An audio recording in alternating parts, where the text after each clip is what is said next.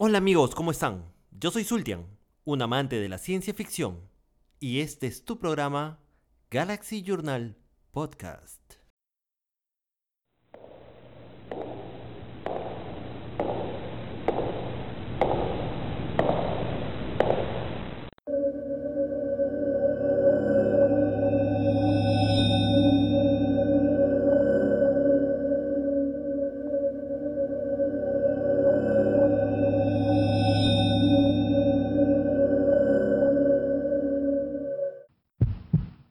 Hoy hablaremos acerca de Apple Seed, un manga creado por Masamune Shiro enfocado en una historia de cyberpunk. En la segunda parte tendremos un breve comentario acerca de The Mandalorian. Y en la tercera parte comentaremos o hablaremos acerca de Batman Metal. Una semana más nos reunimos en Galaxy Journal Podcast para poder conversar acerca de unos temillas de ciencia ficción. Espero que les guste.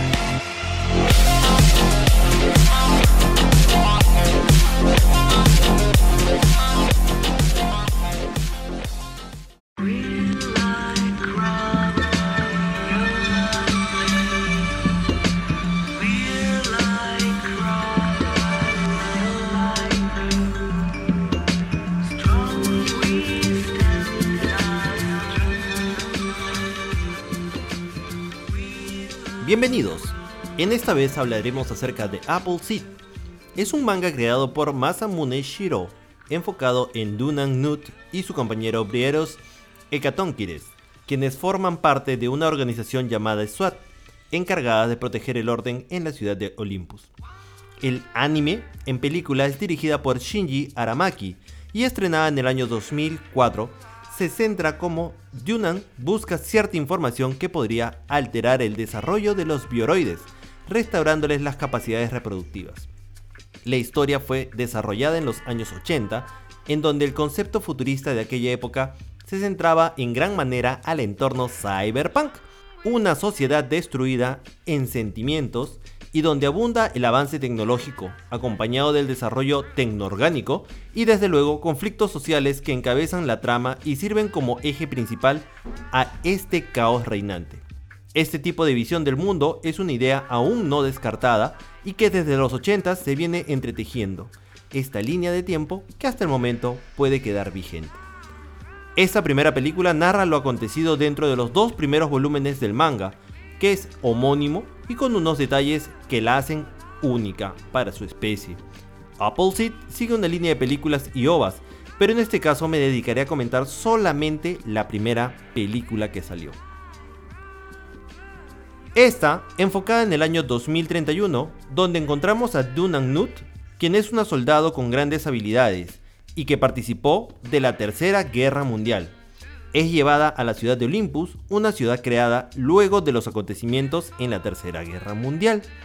En esta ciudad de Olympus, los habitantes conocidos como bioroides son una nueva raza de humanos artificiales, con sentimientos reprimidos y sin capacidad reproductiva. La esperanza de vida es limitada también, y el desarrollo de esta nueva civilización se encuentra cuestionada. También encontramos robots desarrollados para acciones específicas y cierta cantidad de cyborgs como para ambientar la historia, aparte de seres humanos que quedan muy pocos en integridad. En el entorno se encuentran ciertos grupos de guerrilleros que continúan peleando una guerra sin sentido. Para ello han nacido los bioroides, con la premisa de poder cuidar a los restantes humanos y a la vez para poder estabilizar los conflictos que entre ellos se susciten. Son como la contraparte humana, digamos como una fuerza policial o una fuerza SWAT que protege. Dunan se encuentra dentro de la ciudad con Breeros, quien es su amor platónico de hace tiempo, y quien ahora convertido en un cyborg es cómplice de todas sus aventuras. Dentro de todo, nos damos cuenta que es recurrente el concepto de parejas, que comparten algo más que el amor dentro de las historias de Shiro. Algo que va más allá de lo carnal y sexual para espiritualizarlo. Dentro de esta película, vemos cómo un bioroide se expresa con respecto al amor humano de manera envidiosa y de cierta forma admirando esta capacidad que ha sido reprimida en su especie, haciéndonos dudar si es que en realidad se encuentran reprimidos o no, o si simplemente se encuentran evolucionando para poder desarrollar sentimientos de otra manera. El equilibrio entre los humanos y los bioroides es muy precario, ya que mientras que el control policial va de la mano de los humanos, los bioroides pertenecen a Gaia y SWAT, haciendo la partición del control de autoridades, haciendo que los humanos restantes vean en esta forma de organización una especie de esclavitud de la humanidad. Dentro de la organización bioroide, también se entretejen ciertas tramas que van de la mano con la misión de Dunan, y desde luego nos damos cuenta de la importancia de su participación dentro de la historia para descubrir lo que tanto ansiamos conocer, que es el Apple Seed. A este punto, nos damos cuenta de que existe Gaia, que es una inteligencia artificial superior que gobierna la ciudad y controla o supervisa el Consejo de Ancianos. Los bioroides son la parte más pasiva de la película y demuestran una forma de reaccionar que debe de ser de la parte más buena de la película. Los protagonistas, a los que creamos mucha empatía, son conocidos como bioroides. Estos han sido creados de un desarrollo de ingeniería genética nos percatamos de que existe una relación de lucha entre la prevalencia de especies que en vez de conllevar una forma de vida simbiótica, desean prevalecer sobre todo los humanos disconformes sobre, sobre, sobre, sobre los bioroides. Y desde luego, la premisa de creación de los bioroides es la de calmar a los impetuosos seres humanos. Digamos que es como la contraparte en sí, mientras que los humanos en esta época están tratando de sublevarse con el sistema. Vemos a los bioroides que están tratando de controlar a los humanos de una forma especie pacífica como que también dominante.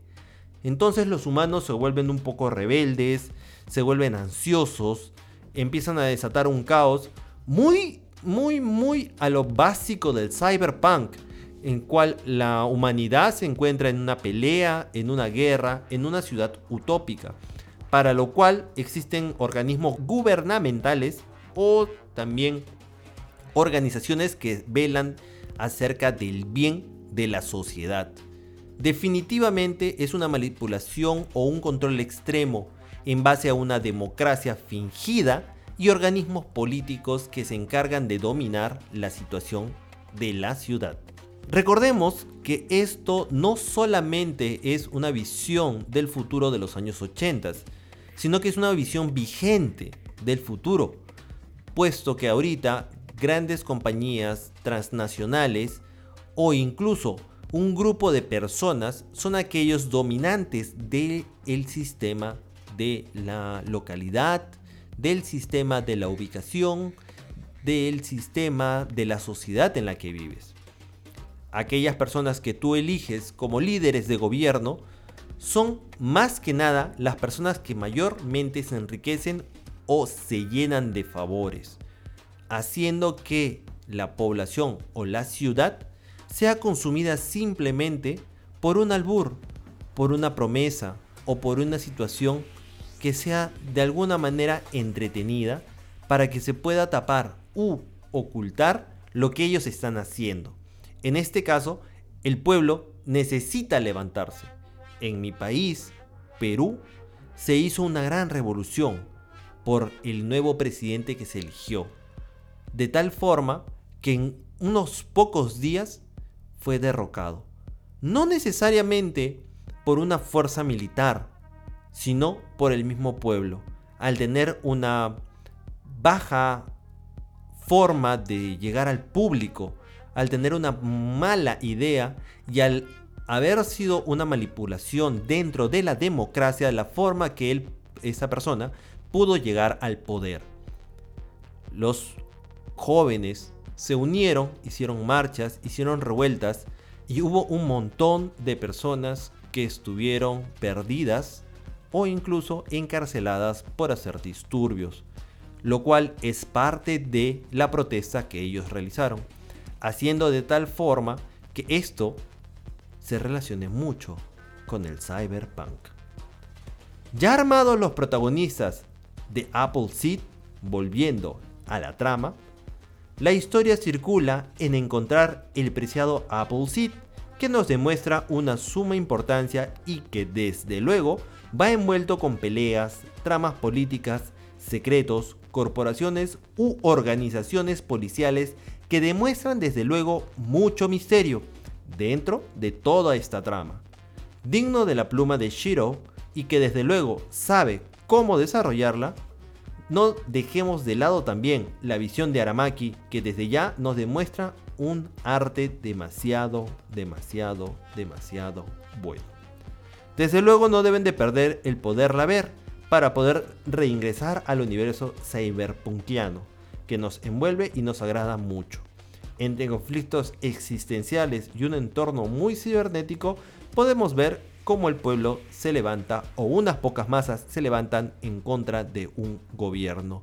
No estamos llamando a la anarquía, no estamos llamando a ir en contra de un movimiento social mayor, sino que en este caso circula o gira en torno a este tipo de universo. Mientras que en un lado ves grandes centros cibernéticos, tecnológicamente avanzados, ves por otro lado una pobreza muy extrema. Y en eso se basa la imagen que fue construida allá por los años 80. Apple Seed. Espero que les guste, la puedan disfrutar y que puedan disfrutar cómo nace todo este tipo de esencia para más adelante centrarse o cuajarse con la continuación de la historia en sus siguientes películas y las ovas que sacaron también. Apple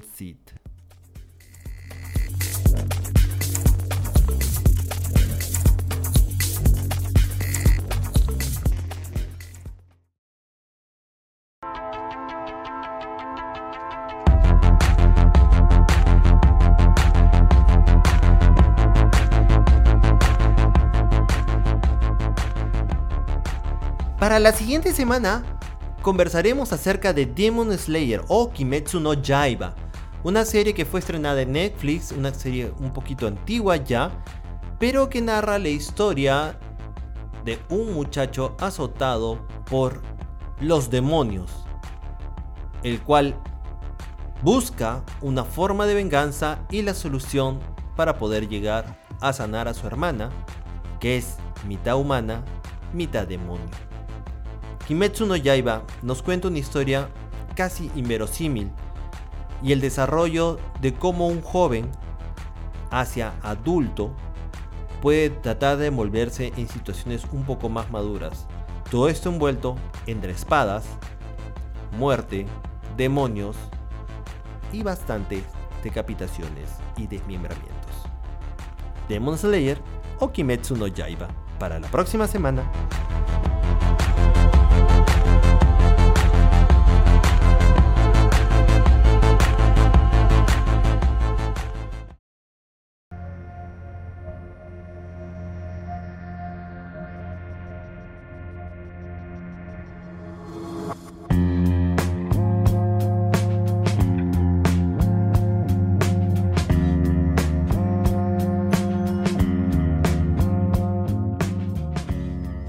Gracias por acompañarnos una vez más en el podcast.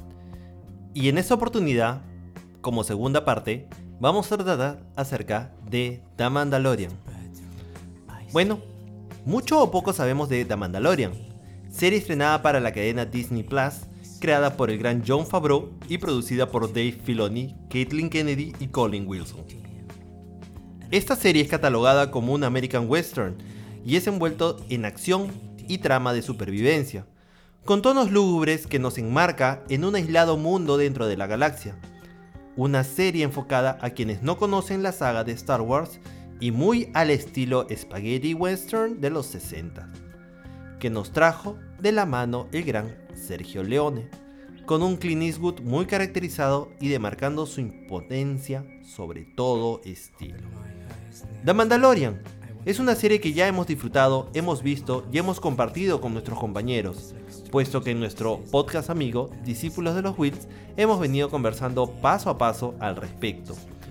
Definitivamente, sus rasgos duros y ostentoso porte nos regala una imagen del personaje muy antihéroe y sin sentimientos, pero de buen proceder, cosa que nos identifica muy profundamente con el tipo de persona desagradable y hasta cierto punto atrayente, ya que nosotros, los seres humanos, no somos los idílicos bienhechores, y si tenemos que trabajar duro por algo, lo hacemos sin importar mucho alrededor, y en este caso, como en Leone lo hizo, demuestra precisamente la parte de sufrimiento y proceder del personaje. Una evolución del personaje que nos llama mucho la atención, puesto que no es pues el clásico superhéroe o el clásico héroe, sino un truán, un villano, un ruin, que solamente le gusta hacer su propósito, sin importarle lo demás o simplemente pensando a ciegamente lo que tiene que hacer. Mando o The Mandalorian, dentro de este paso nos viene a demostrar cómo puede desarrollar y crecer el personaje dentro de los valores que él tiene. En Mandalorian se enfoca todo esto en un personaje antihéroe, un cazarrecompensa enfocado solamente en subsistir dentro de la galaxia, haciendo lo que puede para restaurar su posición dentro de su clan, dentro de su especie, dentro de su credo, siendo frío, siendo duro, sin regateos, va directamente al tema y no le interesa nada que le haga perder su tiempo ni que le aleje de su misión principal. De esta forma, John Favreau nos brinda un personaje en un entorno hostil y rodeado de desavenencias, enfocado en un lugar lúgubre y lleno de dificultades, rodeado de gente que no es precisamente de buen vivir. Ya lo hemos visto, él se ubica al comienzo en un, en un bar, en una cantina muy al estilo del Mos Eisley, en el cual se reúnen varios recompensas y buscan el poder conseguir la más valiosa recompensa. Dentro de la historia, veremos engaños por parte de muchas personas. Veremos cómo el mando, nombre con el que se le conoce al personaje principal, va desarrollando una personalidad cambiante, influenciado por la aparición de la cereza del pastil de toda la serie, quien es sin lugar a dudas el gran Baby Yoda, quien en su principio se le consideró como nombre principal de este gran personaje y que poco a poco fuimos conociendo y fuimos ganando mayor afección sobre él, para que luego nos brinden su nombre. En el transcurso de la primera temporada, veremos la introducción de estos y demás personajes, entre los cuales podremos rescatar la participación de Cara Dune, Griff Carga y desde luego el Gran Quill, personaje que ayuda a Mando en los momentos más difíciles y aquel que le enseña cómo ser paciente y cómo entrenar para poder hacer un objetivo mayor. Quill es quien más le hace ver su lado consciente y le hace desarrollar ciertas habilidades que él no conoce, como por ejemplo la paciencia, como por ejemplo el dominar o el poder cabalgar, que es algo muy importante, porque cuando tú domas a la bestia o incluso te haces uno con la bestia, generas una situación de empatía. No necesariamente tienes que actuar o trabajar con estas situaciones o estas máquinas tan duras, tan frías, que para nosotros, a cierto modo, lo tenemos, sino que también puedes interactuar con la vida que está a tu alrededor. De esa forma, Quill le hace ver unas situaciones o unas cosas que no son prácticamente algo tan sencillo para Mando y que al final forma parte del repertorio de las cosas que va aprendiendo y va a hacer. Dentro de todos los capítulos veremos cómo aparecen míticas bestias, personajes que ya conocíamos por el universo expandido, ahora llamado Legends, y veremos ciertas cualidades que ya conocíamos, pero que no hemos visto en pantalla acerca de otros personajes ya conocidos, como por ejemplo el actuar de los Yawas o el deambular en línea recta de los Tusken Riders. La serie va enfocada al agrado de todo público, eso deja mucho que demostrar, ya que los sables láser o sables de luz quedan separados para un segundo plano, pues brillan por su ausencia y desde luego no son nada necesarios en este cuento, en esta historia.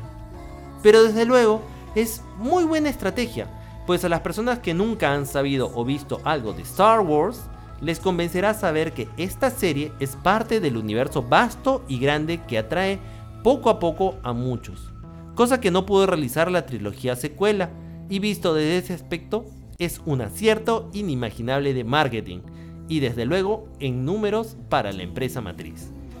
Dentro de la serie podemos ver cómo los personajes son construidos poco a poco para luego llegar a una calma de construcción y enfocar el desarrollo a la integridad de los mismos y entretejerlos en una trama mayor. Es decir, al comienzo o en la primera parte de la serie nos brindan la construcción de personajes, nos introducen a los personajes para que podamos generar una empatía y para que podamos conocerlos en su desarrollo. Pero más adelante vemos cómo cada uno de ellos se va juntando para llegar a hacer un bien mayor en conjunto, pues todos se unen para poder generar y poder desarrollar una trama mayor. El hilo desencadenante de todo esto es el gran Baby Yoda, por supuesto. Aparece la participación de Giancarlo Espósito como el malhechor y subyugador de todo, el villano o boss final, como la posesión de su sable negro, algo no antes visto en pantallas, la creación y la trama muy profunda mandaloriana, el sable de Tarre Vizsla, el único mandaloriano que fue un Jedi, y que dejó como símbolo el Dark Saber, que será la luz para el dominio y conquista de Mandalore. El gran Giancarlo Espósito, pues tiene ese sable en su poder, siendo él miembro de la nueva orden, pues definitivamente nadie quiere tenerlo cerca. Para la segunda temporada, ya con el rol de héroes armado, vemos cómo la trama se enfoca al seguimiento y derroca del gran Moff Gideon, interpretado por Giancarlo Espósito, por parte de Mando y de toda su tribu. Ya que su afán de rescatar al adorable Baby Yoda, quien conocemos que se llama Grogu, ha sido capturado por Gideon y va a ser parte de unos experimentos no muy bien conocidos en realidad, pero que en toda la serie se nos pinta en lo peor. Al final vemos que solamente ha sido la extracción de sangre, pero en toda la trama se nos brinda como que van a exprimirlo totalmente, lo van a dejar seco, van a matarlo, que es algo tonto en realidad, considerando que es una especie única en su especie o que es una especie especial y que tenemos que saber más de esta especie y, e investigarla, pues lo más tonto sería matarlo. Definitivamente lo que pueden hacer es tomar una muestra de sangre, evaluarlo, estudiarlo, hacer pruebas, esperar de que se encuentre mucho mejor para luego nuevamente tomar muestras de sangre para poderlo evaluar, o muestras de tejido, o muestras de piel. En este aspecto no, se brinda la idea de que va a ser destruido, lo van a asesinar, lo van a matar, lo van a diseccionar como si fuera el alienígena extraterrestre que viene a, la Tierra y lo van a agarrar, lo van a matar y lo van a diseccionar para ver cómo está hecho por dentro. Pues muy al estilo igual nos pintan. La extracción de sangre al máximo, la ejecución del mismo personaje por ambición de poder, uno de los cuales es muy importante en la galaxia, puesto que hasta este punto no sabemos si es el único que queda en su especie o si existen más. Una de las cosas que sí confirmamos es que no se ha visto más de la misma raza, y aún no se confirma de qué raza es en sí. Lo que sabemos es claramente lo que Ahsoka nos dice sin sorprenderse. Ella no se sorprende mucho porque conoció a otro de la misma raza, aduciendo al maestro Yoda pero su asombro no es mayor. Eso es algo que nos consterna un poco, pero que también a la vez nos demuestra la madurez del personaje de Ahsoka y de cómo ha vivido la cantidad de experiencias inimaginables que llega a un punto en el cual el encontrarse otro de la misma especie que el gran maestro Yoda, no le sorprende mucho. La búsqueda y rescate de Grogu es el eje principal de la segunda temporada, que dicho sea de paso sorprende que los capítulos continúen en secuencia y no sean numerados desde el principio, dándonos a conocer que esto es parte de un todo, de un solo arco argumental principal que nos separa solamente por tiempo de producción entre temporadas, ya que los primeros 8 episodios fueron lanzados para la primera temporada, y para la segunda temporada continuamos con el episodio 9 hacia adelante. Eso fue lo que nos sorprendió. Al final pensamos que es muy probable que como el arco completo de la trama no ha sido completado, no ha sido finiquitado, es probable que por eso hayan continuado la numeración de episodios. Para la producción de la tercera temporada, pensamos o imaginamos hasta el momento de que puede ser una nueva historia, una nueva trama, ya que existen dos personajes que muy probablemente no los veamos mucho, digámoslo así. Uno es el Gran Grogu y otro es la Cara Dune, personaje muy controversial interpretado por Gina Carano. Gina Carano ha tenido problemas con la empresa productora por lo cual ella ha tenido que formar parte externa de la empresa. Es decir, ya no trabaja más con Lucasfilms. Entonces, el tema es que ella o su personaje que interpreta es muy probable que sea reemplazado dentro de la trama histórica. Por lo tanto, es muy probable que no la veamos sin embargo, hay noticias o rumores que se están vinculando a John Favreau con la gran Gina Carano en conversaciones para que retorne al universo que tanto nos gusta. Esperemos que eso solucione y que pueda brindar nuevamente el personaje que tanto ella creó y que le puso tanto matiz. Develemos a más personajes ya conocidos como los Mandalorianos Rebeldes, liderados por Bo-Katan, personaje que vimos en The Clone Wars. Conocemos más acerca de la historia de Mando y desde luego de los Jedi, hechiceros de un culto casi perdido y olvidado. No sé por qué tan pronto los olvidaron. En realidad, debiera ser más recordados por la matanza que hizo Vader y en la casa que les tuvo, más que haberlos olvidado. Pero en fin, eso es lo que nos cuenta la historia más o menos. Luego de la aparición de los olvidados Cylons a cargo de Moff Gideon, perdón, de los droides a cargo de Moff Gideon y de que nos damos cuenta que el universo expandido es cada vez más fuerte dentro de la historia, puesto que cada episodio nos brindaban algo o alguna referencia del universo expandido, ahora llamado Legends, el cual ya no forma parte de la línea habitual o canónica del universo de Star Wars. Desde luego, adoraremos a Filoni y Favreau por habernos presentado a un Luke Skywalker lleno de vitalidad y con poses exactamente iguales como el arte del manejo de su espada lo logran en el retorno del Jedi, poniéndonos en contexto dentro de la historia y demostrando que el gran héroe que ayudó a traer el balance en la fuerza está de vuelta tal como esperábamos que fuera y tal como deseábamos verlo en pantallas. Una historia que nos trajo al filo del asiento, que nos rompía el cerebro imaginando lo que iba a pasar y que nos unía semana a semana y que desde luego trajo nuevos y grandes adeptos al universo Warzy.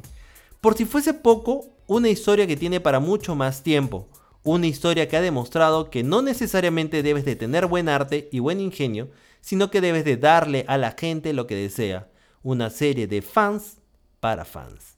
El final nos hace llorar a mares y debo confesar que yo lloré tres veces en ese último episodio y desde luego son lágrimas bien invertidas en el proceso. Espero que la hayan disfrutado tanto como yo.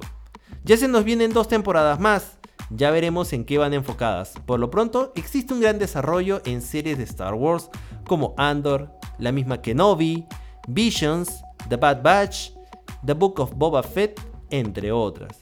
Star Wars se viene con todo muchachos y para los que les gusta saber más, hay cómics, libros e historias cortas de Star Wars.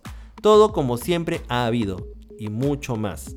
Ahora, lo que está llamando bastante la atención es The High Republic, el cual es una relación de novelas, historias y cómics acerca de una historia que circula 500 años antes del universo de Star Wars que nosotros normalmente conocemos, en películas al menos. Y en películas, series y todo lo que se ha venido desarrollando. Es decir, son muchos años antes.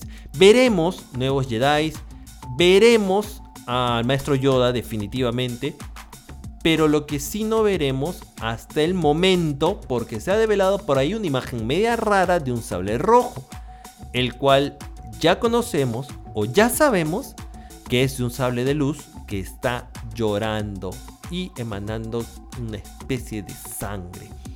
Por lo tanto, los para hacer un paréntesis, los cristales Kyber son los cristales que dan la alimentación, son el corazón del sable Jedi que es la identificación de un Jedi, el arma básica de un Jedi, por medio del cual se identifica como tal y se defiende y hasta cierto punto ataca, ¿no? Digámoslo así, porque en realidad son guardianes de la paz ellos.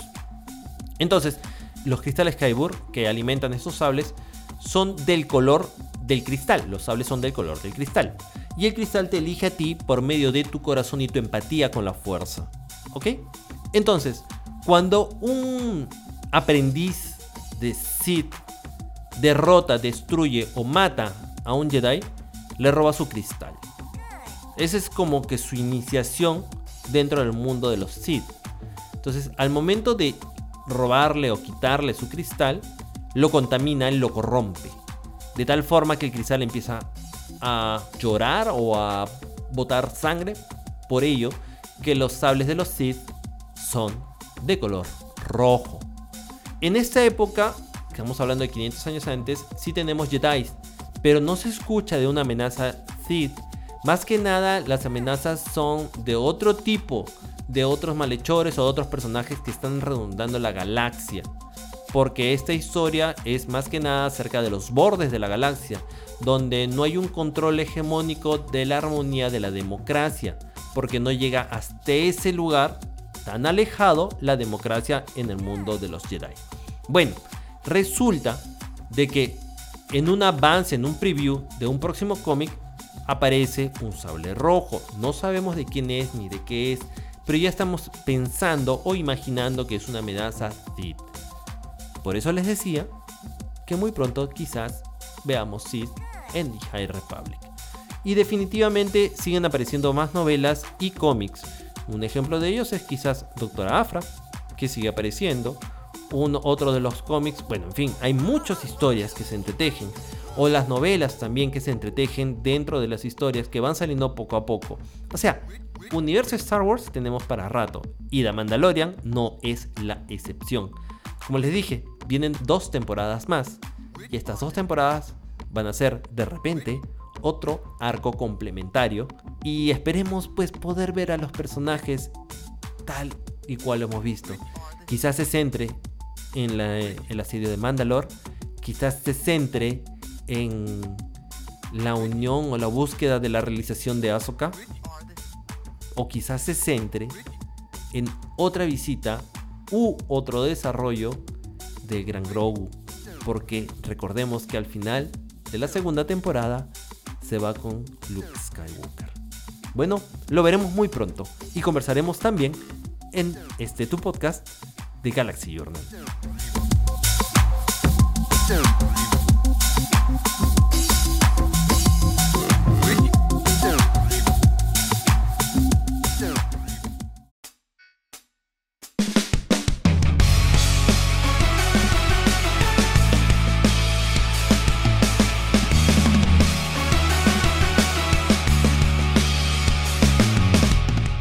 Y agárrense porque para la próxima semana también tendremos o hablaremos acerca de Train to Busan Península, la segunda parte de la saga de Estación Zombie, creo que se llamó.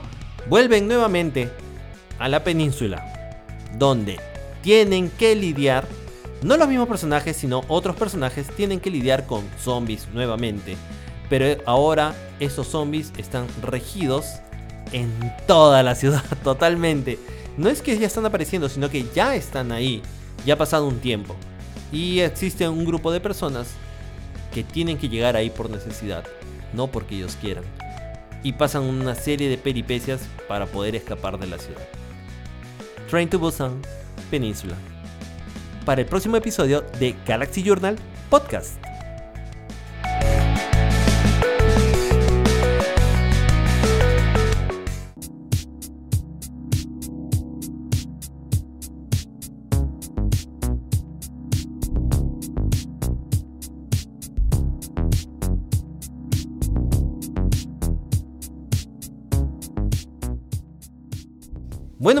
Nuevamente gracias por estar acá en el podcast. Y en esta tercera parte los complaceré hablando de Batman Metal. Empezaremos diciendo que si no eres muy asido seguidor de Batman, o que simplemente lo de los cómics es un universo vasto del cual no sabes por dónde empezar, o si todo es una secuencia de algo, o por si fuese poco, no encuentras todos los tomos a tu disposición, pues te contamos que no te desesperes. Todas las historias tienen un arco, tienen un principio y tienen un final.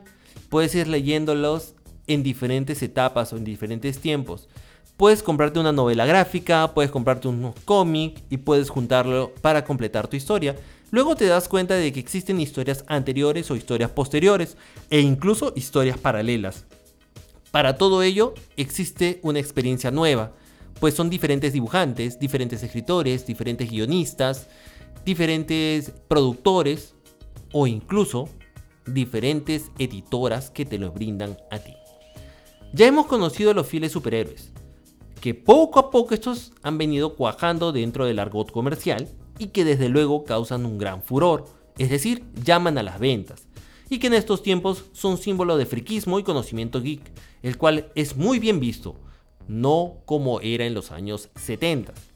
En este aspecto, y dentro de las mejores historias, para mí decirlo, llega a nuestras manos una nueva y fresca historia que va de la mano de gran Scott Snyder y Greg Capullo para DC Comics y es nada más y nada menos que Dark Knight Metal o Batman Metal.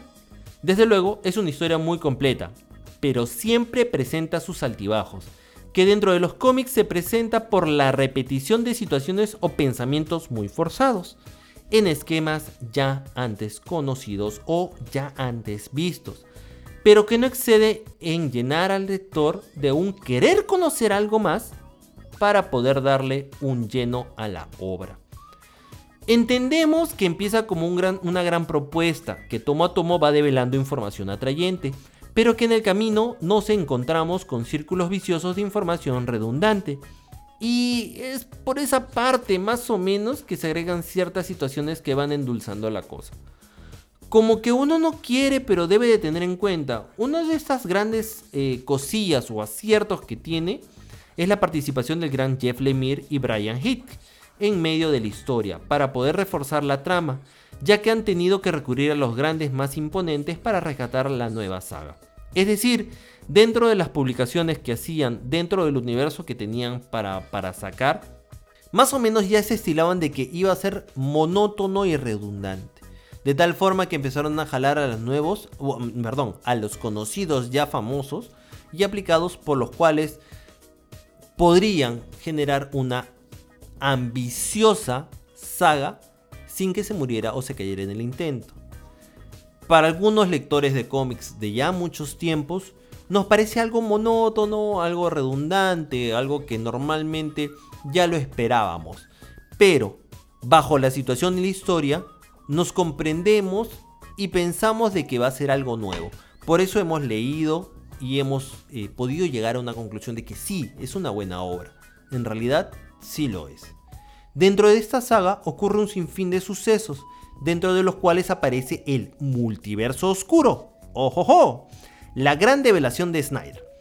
Este universo o este multiverso oscuro se centra en destruir a nuestro universo.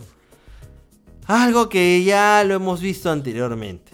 Pero bueno, dentro de lo cual aparece un personaje ya conocido que posee una habilidad no antes vista y que es el ya conocido Batman. pues va a trascender en el tiempo y el espacio, identificándose y erigiéndose como el personaje principal en donde circula esta saga.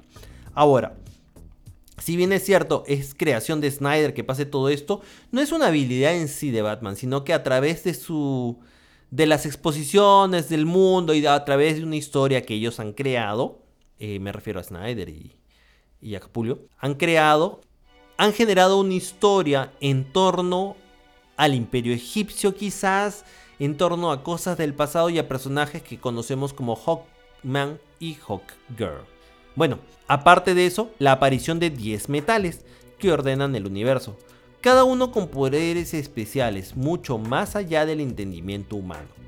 Tendremos dentro de estas saga unos especiales que aclaran puntos como la aparición de los Caballeros Oscuros al servicio de Bárbatos. Esos Caballeros Oscuros ya lo veremos más adelante.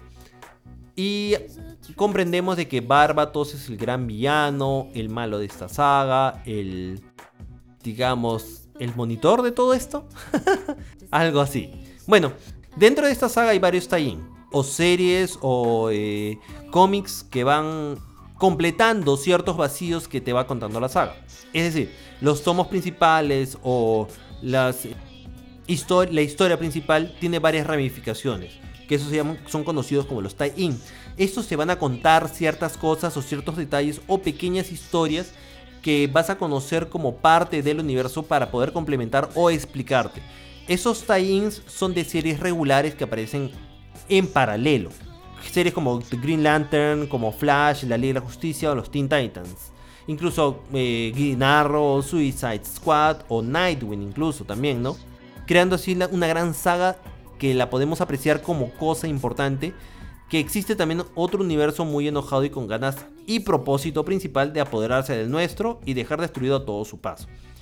Una amalgama de personajes que veremos, cuyos temores y angustias se ven reflejados paso a paso por las tramas desencajadas y disparejas más o menos del desorden mental de los mismos personajes, pues identificamos de que cada personaje es una representación, bueno, cada personaje oscuro que aparece es una representación de Bruce Wayne de este multiverso, es decir, cada uno pertenece a una tierra diferente en la cual ha sido desarrollado como si fuera un Elseworld, algo así, pero un Elseworld oscuro, muy oscuro, del cual tienen traumas psicológicos o bajo ciertas situaciones se han venido desencadenando o desarrollando.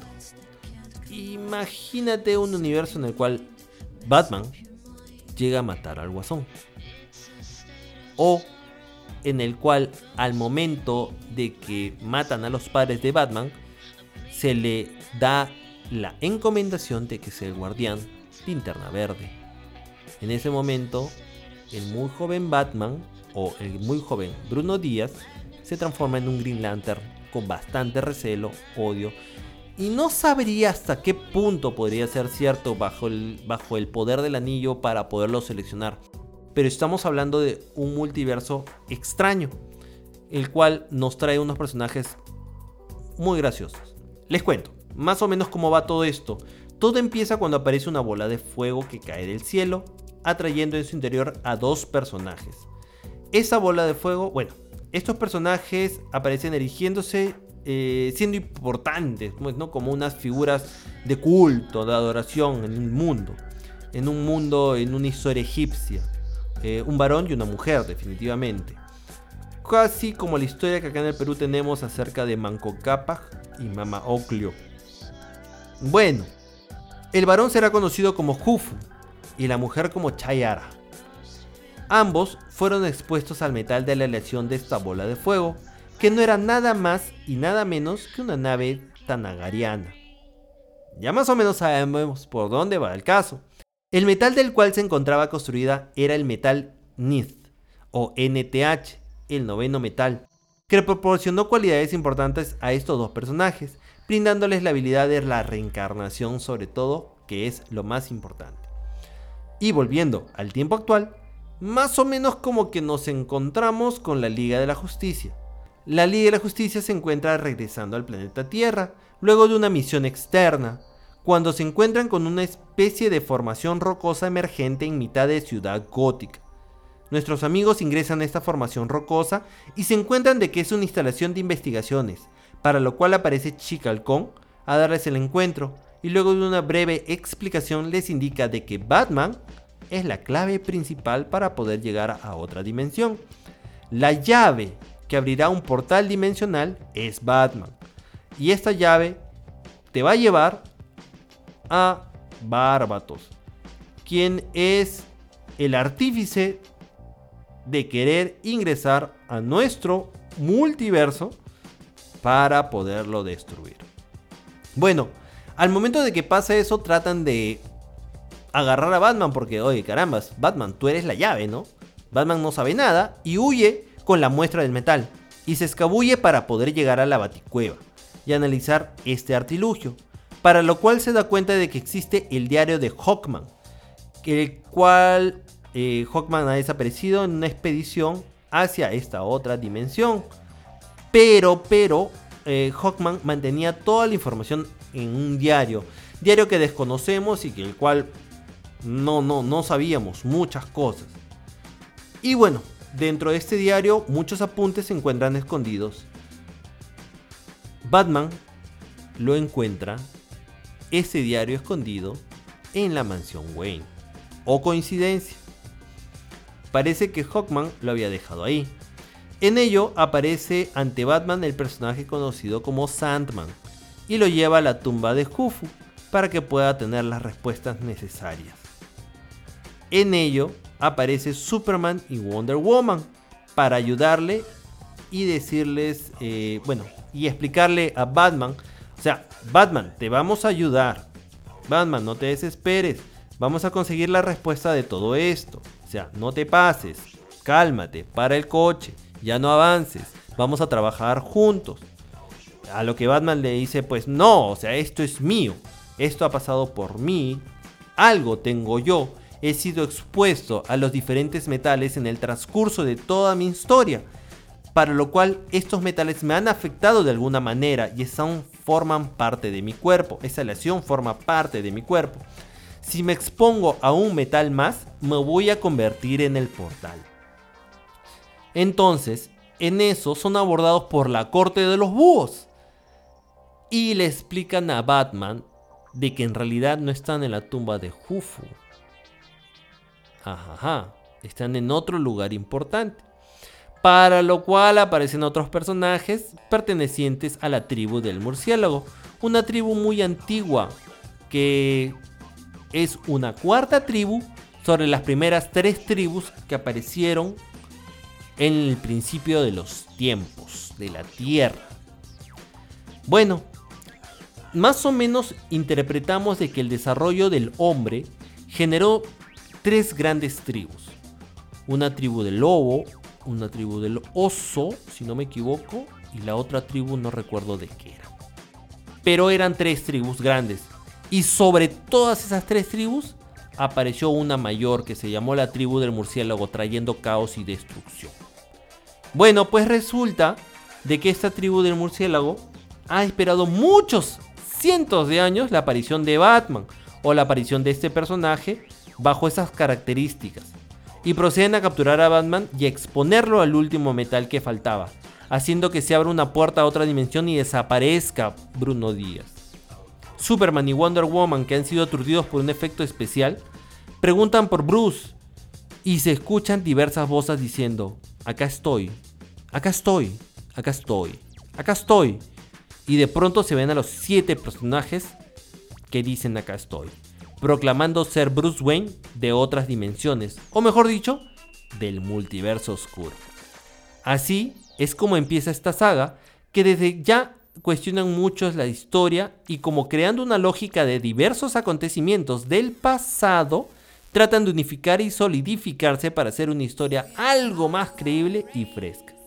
Así empieza la historia de Batman Metal, el cual ha venido desarrollando sobre un personaje en particular llamado el Batman que ríe.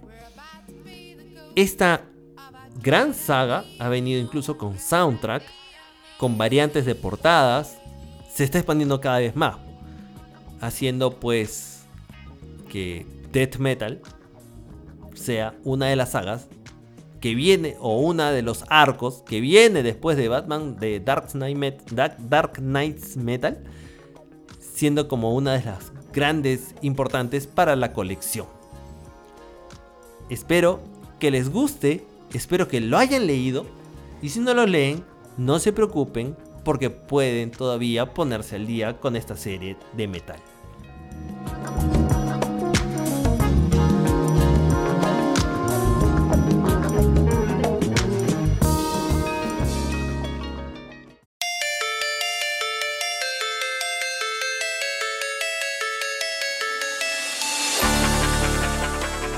Bueno muchachos, esto ha sido todo por el día de hoy en Galaxy Journal Podcast. Espero que les haya gustado lo que hemos conversado y espero que nos sintonicen nuevamente. Que también sean parte de nuestro proceso llamado Galaxy News Week, en el cual hablamos ciertas cosas acerca del mundo freak y mundo geek. De cómics, de historias, de series, películas o sagas, incluso de manga y anime. Espero que puedan sintonizarlo. Nos normalmente transmitimos los lunes cada 15 días. El próximo episodio vamos a hablar de manga y anime con nuestra amiga Shirley de Abbas Podcast. Gracias por estar una vez más con nosotros y hasta pronto. Se despide su amigo Sultian.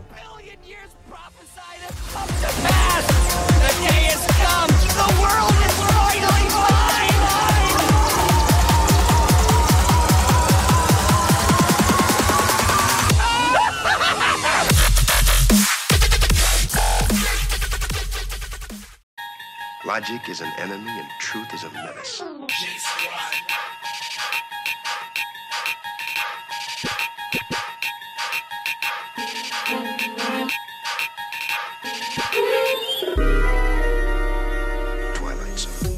No se olviden de seguirnos en nuestras redes sociales, que son Instagram y Facebook, y de escucharnos en Spotify, Apple Podcast, Pocket Cast, Google Podcast y en el podcast de tu preferencia.